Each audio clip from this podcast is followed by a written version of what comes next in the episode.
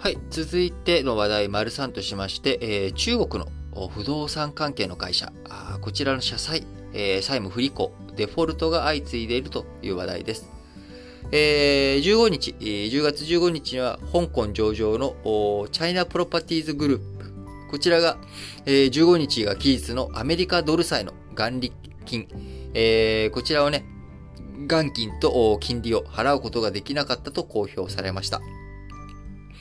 えー、10月23日にはですね、中国恒大グループのドル債の利払い猶予期限、こちらが終了と。えー、先月9月23日、えー、こちらの期限だったもの、30日間の猶予、デフォルトまでにありましたので、えー、こちらの期限もですね、えー、23日に、来週に控えて、来週、えー、今週、今週土曜日に控えているということもあり、えー、格付け会社からはですね、一部デフォルトと認定される恐れもあるということになっております。中国の不動産会社全体でですね、2022年1月に計62億ドル、約7000億円のドル債償還を予定しており、資金繰り正念場が続いております。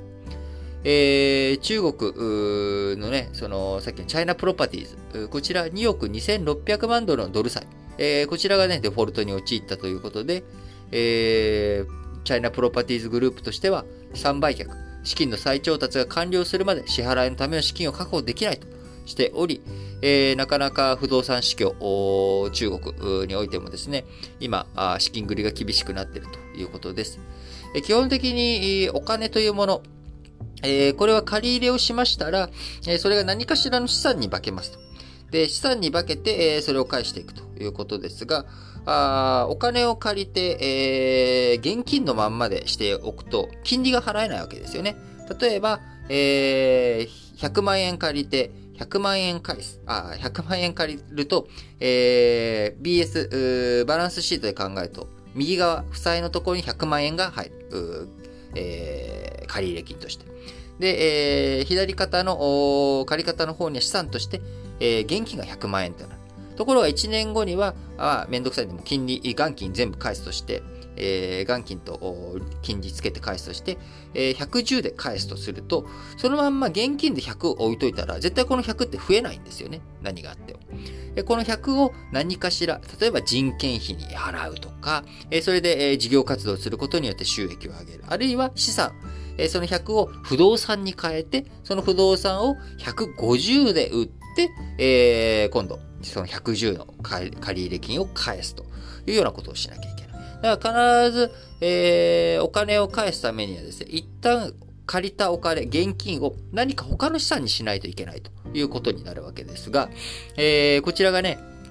なかなか、あ売れない。不動産が、えー、せっかく開発したんだけれども、不動産が売れないっていうような状態になってしまっている。あるいは、思った値段で売れない。えー、ね、これね、100で仕入れたものを120とかで売れたらいいわけなんですが、100で仕入れたものが、あ結局ですね、70とか60でしか売れないっていうことになっちゃったら、あるいは100が100でしか売れないってことになっちゃったらですね、これはもう、あのー、お金返せなくなっていっちゃうわけなので、まあ、こういったところをどういうふうにクリアしていくのかというところで、まあ、中国の不動産、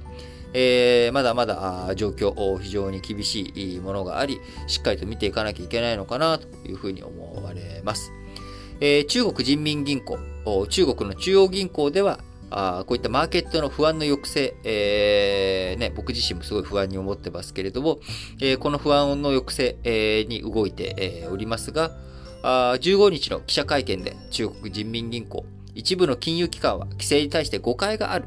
として安定的で秩序だった形で不動産融資、えー、こちらを続けるよう金融機関に求め、えー、そんなにね、不動産急激に、こう、市場マーケットを壊すような、まあ、こういった動きはしないよという、こういった声明をしたわけなんですが、それでも15日のヨーロッパ、アメリカ市場での反応、こちらは限られており、引き続き中国の不動産が世界市場の、なんでしょう、リスク要因としてですね、非常に大きい要素を占めていく時期。これまだまだ、来年のね、1月に先ほど言った通り、巨額の合計で7000億円のドル債の償還。えこちらに予定があるので、え年内年明けまでは中国の不動産市場不安定材料のまんま大きなところを占めていくのかなと思います。